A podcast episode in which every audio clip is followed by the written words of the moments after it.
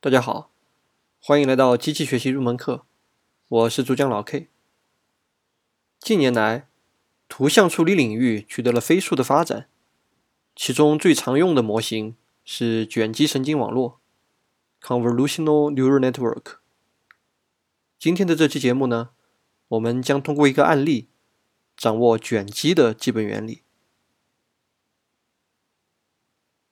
我们首先来回顾一下卷积神经网络。在之前的节目当中呢，我们介绍过，卷积神经网络是运用一系列的数学方法，建立多层结构，提取数据特征，并基于数据特征来进行判断或者预测。这个结构呢，有点类似于人的神经网络，视网膜采集像素，神经元提取颜色、轮廓等信息。大脑呢，将图像信息与抽象概念进行比对。这个结构运用了数学卷积，又类似神经网络，所以叫做卷积神经网络。下面呢，我们来详细了解一下卷积的概念。卷积是泛函分析当中的一种数学算子，它实现了从两个函数 f 和 g。生成第三个函数的运算，如右上角所示。呃，我们查看维基百科呢，可以看到更多详细的内容，顺便可以复习一下高等数学。今天我们更为关心的呢，是卷积在图像处理领域的应用。在图像处理领域，卷积可以用于边缘检测、锐化、模糊化等应用。我们来看一下右边的动态图。如之前的节目当中介绍，图像在计算机当中的存储方式呢，实际上是数值矩阵。在动态图当中，输入图像对应于左边的数值矩阵，中间的红色矩阵是卷积核 （convolution kernel）。卷积运算呢，则是通过滑动窗口的方式进行矩阵乘法。从而得出右边的绿色矩阵，它对应于输出图像。我们来看一下，对，通过这样的滑动窗口的方式矩阵乘法之后呢，算出右边的这个绿色矩阵的值。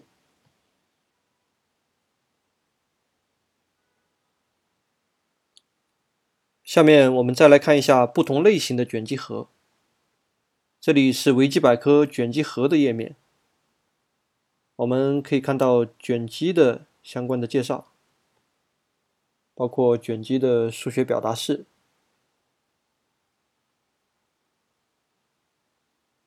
下面的表格当中呢，则是有不同类型的卷积核，比如第一个 identity，啊，它是跟原图保持原样的一个操作。中间这里呢有 edge detection，是做边缘检测的，不同类型的边缘检测。下面呢有锐化的核 sharpen，以及做模糊化的各种类型的核 box blur、Gaussian blur、三乘三、五乘五的，啊，还有这个 unsharpened 的一个 masking 的核。呃，这个页面下面呢，还有一些更为详细的一些介绍，啊，大家如果感兴趣的话，也可以自己上去再看一看。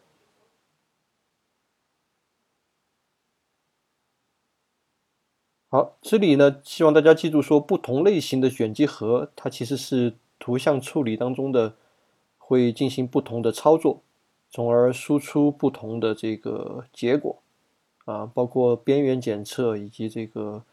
锐化、模糊化等操作呢，都可以通过不同的卷积核来实现。好，下面我们进入代码讲解。和之前的节目一样呢，我们用 Jupyter Notebook 来做代码的讲解和演示。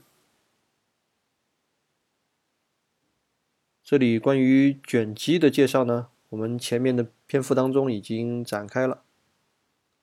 啊，这里就不再赘述。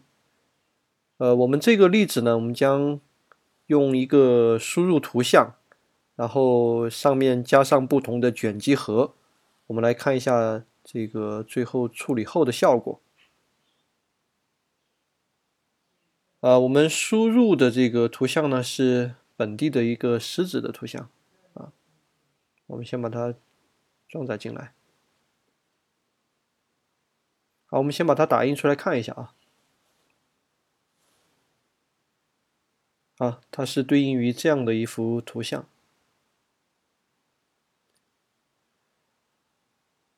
呃，这张图像呢，它实际上是这个有 RGB 的三个通道的值。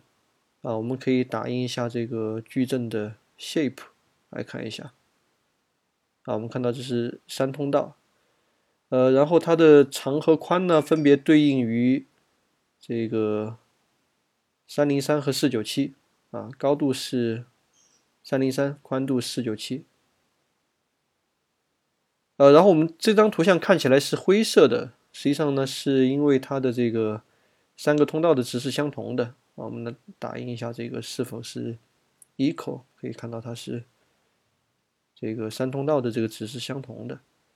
啊，为了简化起见呢，我们就取其中的一个通道来作为这个输入图像就好了。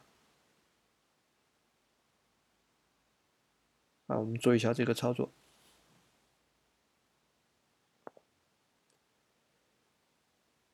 呃，下面呢，我们先打印出来看一下这个图像对应的数字矩阵。啊，数字矩阵里边的这个，它实际上是零到二五之间的数来表示了这个像素的黑白灰的值。呃，我们前面的这个动态图当中的演示，大家可以看到呢，实际上这个卷积的操作是这个用滑动窗口的方式来进行矩阵乘法的运算。啊，我们先要把原始图像周边去做一个这个 padding。啊，然后呢，这样的话，这个输出图像的这个大小和输入图像是对应的。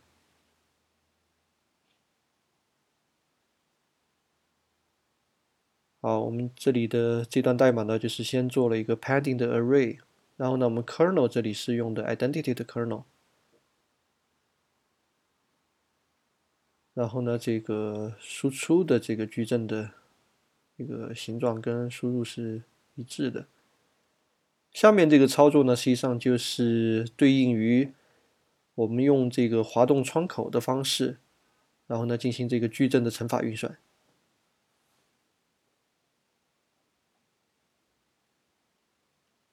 啊，就是这样一段代码。好，我们运行一下啊。好，我们把这个输出的这个 output array 把它打印一下。看看这个输出的这个图像，好，我们可以看到输出的这个图像啊，它跟原始的图像其实是一致的啊，这是因为我们用的是 identity 的 kernel。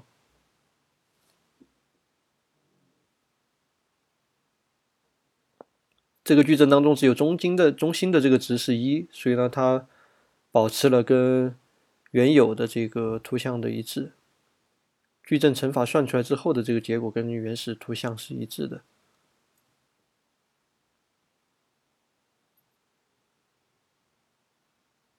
好，下面呢，我们再来用试一下别的这个卷积核啊。我们先定义一些这个辅助函数啊。首先，这里是一个这个呃乘除之后的操作边界的这些值，我们把它这个归一到零到二五之间。下面呢，我们定义了一个这个。一个卷积的一个函数，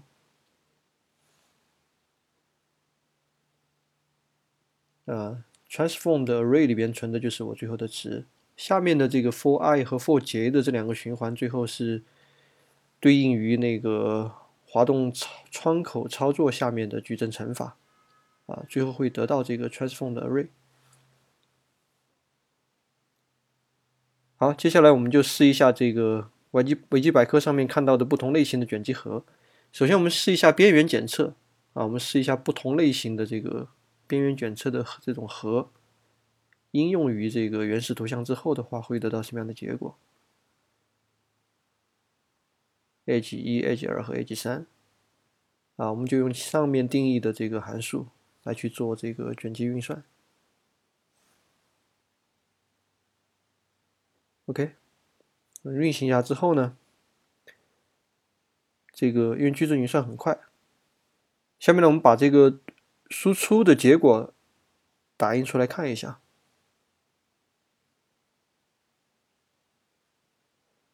OK，结果在这里。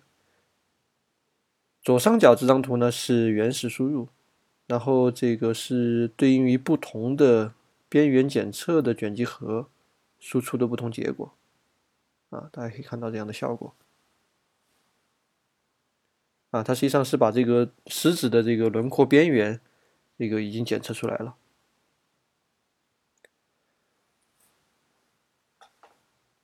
好，下面呢，我们再看一下锐化。我们也是选用这个不同的锐化的核，同样的方式，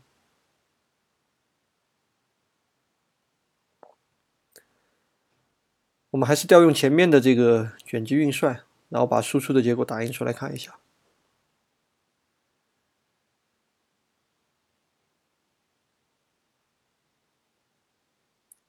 运行一下之后呢？我们可以看到下面的结果。第一张是原始图像，第二张是用锐化的卷积核得到的结果。啊，我们对比一下，可以看到说这个锐化的效果还是比较明显。啊，第三张是一个 unsharp 的 kernel 算出来的结果。啊，我们跟原始图像对比一下。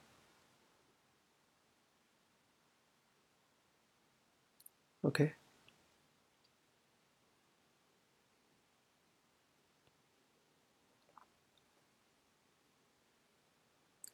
好，下面呢，我们再看一下这个模糊化。啊，模糊化呢，我们这里用到了这个 box 的 blur 和那个 Gaussian 的 blur 两个核。啊，同样的方式，我们运行一下，把这个结果打印出来。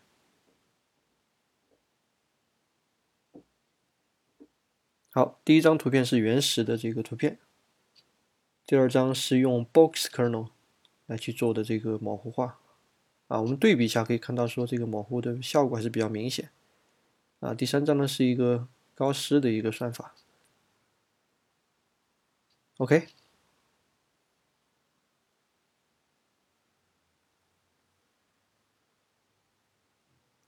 好，我们的代码讲解就讲解到这里。啊，回顾一下呢，我们今天的这期节目呢，实际上是通过了一个详细的案例，为大家回顾了。在卷积神经网络当中，卷积的一个基本概念。同时呢，我们通过这个实际的例子，可以看到说，用不同类型的卷积核，可以对原始输入图像进行不同的这个滑动窗口方式的一个矩阵乘法运算，最后呢，可以达到我们想达到的不同类型的效果，包括有这个边缘检测、啊锐化、模糊化等等操作。啊，希望大家通过今天的节目，对于卷积。有了更深入的了解，好，谢谢。